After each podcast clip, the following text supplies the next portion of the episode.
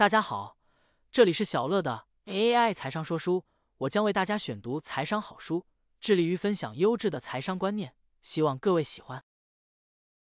本期要跟大家分享的内容是幸运，你可以学会的能力。十三种使人发现并善加利用人生好运的技术。上篇。那容斋引自《幸运，你可以学会的能力》，科学证实，机缘和巧合都能操控，让自己变身好运制造机，避开厄运，随时随地都走运。一书。每个人都希望自己能够是幸运的，常常我们都会在嘴边挂着“祝你好运”。那么，运气这种东西是可以学会的吗？有什么方法可以增加自己的运气呢？幸运，你可以学会的能力。这本书对于如何创造有利于运气的情境有非常精彩的论述，包含一些专家学者的研究成果，值得让人深思。在此，小乐也非常推荐大家把这本书找来看一看，我觉得应该会蛮有收获的。毕竟谁不希望自己成为自带幸运的人呢？底下我摘引书中引述冈瑟这位学者兼畅销书作家，曾著有知名的财务风险管理书籍《苏黎世投资定律》。所提出的十三种使人发现并善加利用人生好运的技术。一、好运和规划截然不同。想增强好运的第一步就是辨认出好运，并理解你的成功并非是单纯因为好运。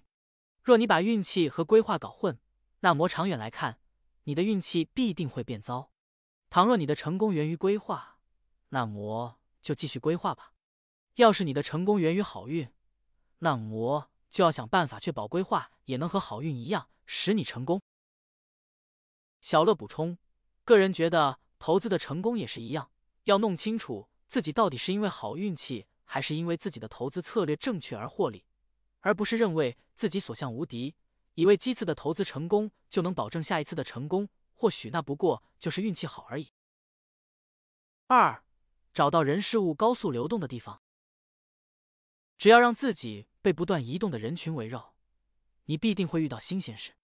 周围的人事物流动的越快，就越可能为你带来越多好运。三、具备评估语承担风险的能力。所谓的好运，其实就是在不确定的状况下取得最好的结果。想要变得更好运的最佳方法，就是利用实证与资料，先做出评估，承担计划风险，预先知道可能会有何种灾难发生，以及届时能够如何应对。小乐补充，这一段放在讲投资风险的部分，我觉得毫无违和感。我们在投资前也必要评估衡量风险，并做出最坏的打算，才能从容面对。四、适时收手，减少损失。接二连三的好运通常都很短暂，绝不要以为你可以顺势而为。你可能现在是好运的，但你不可能永远都这么好运，所以千万别太过依赖运气。小乐补充，投资也是一样，你投资九十九次成功，也不代表下一次就保证不失败，还是要怀着戒慎恐惧的心行事，始终要记住，贪婪是没有好下场的。五、拥有选择运气的能力。选择运气表示你知道好运会往哪里流动。有时我们觉得自己对某个想法无比肯定，这个想法可能与事业、感情、商业、投资或其他的事物有关。有些想法在起初看似美好，但履行后却并不一定顺利。千万不要过度着迷于某个想法，因为说不定你在未来还会有更棒的想法。改变方向是很困难的事，因为改变方向意味着你过去走错了路。但走错路其实没有关系，比走错路还更糟的是不愿意离开、逐渐沉没、再也无法航行的船只。小乐补充：我们从事投资，不可能永远看对。当初认为十分美好的公司，很有可能后来不如预期。像股神巴菲特也多次在给股东的信件当中承认自己的投资错误。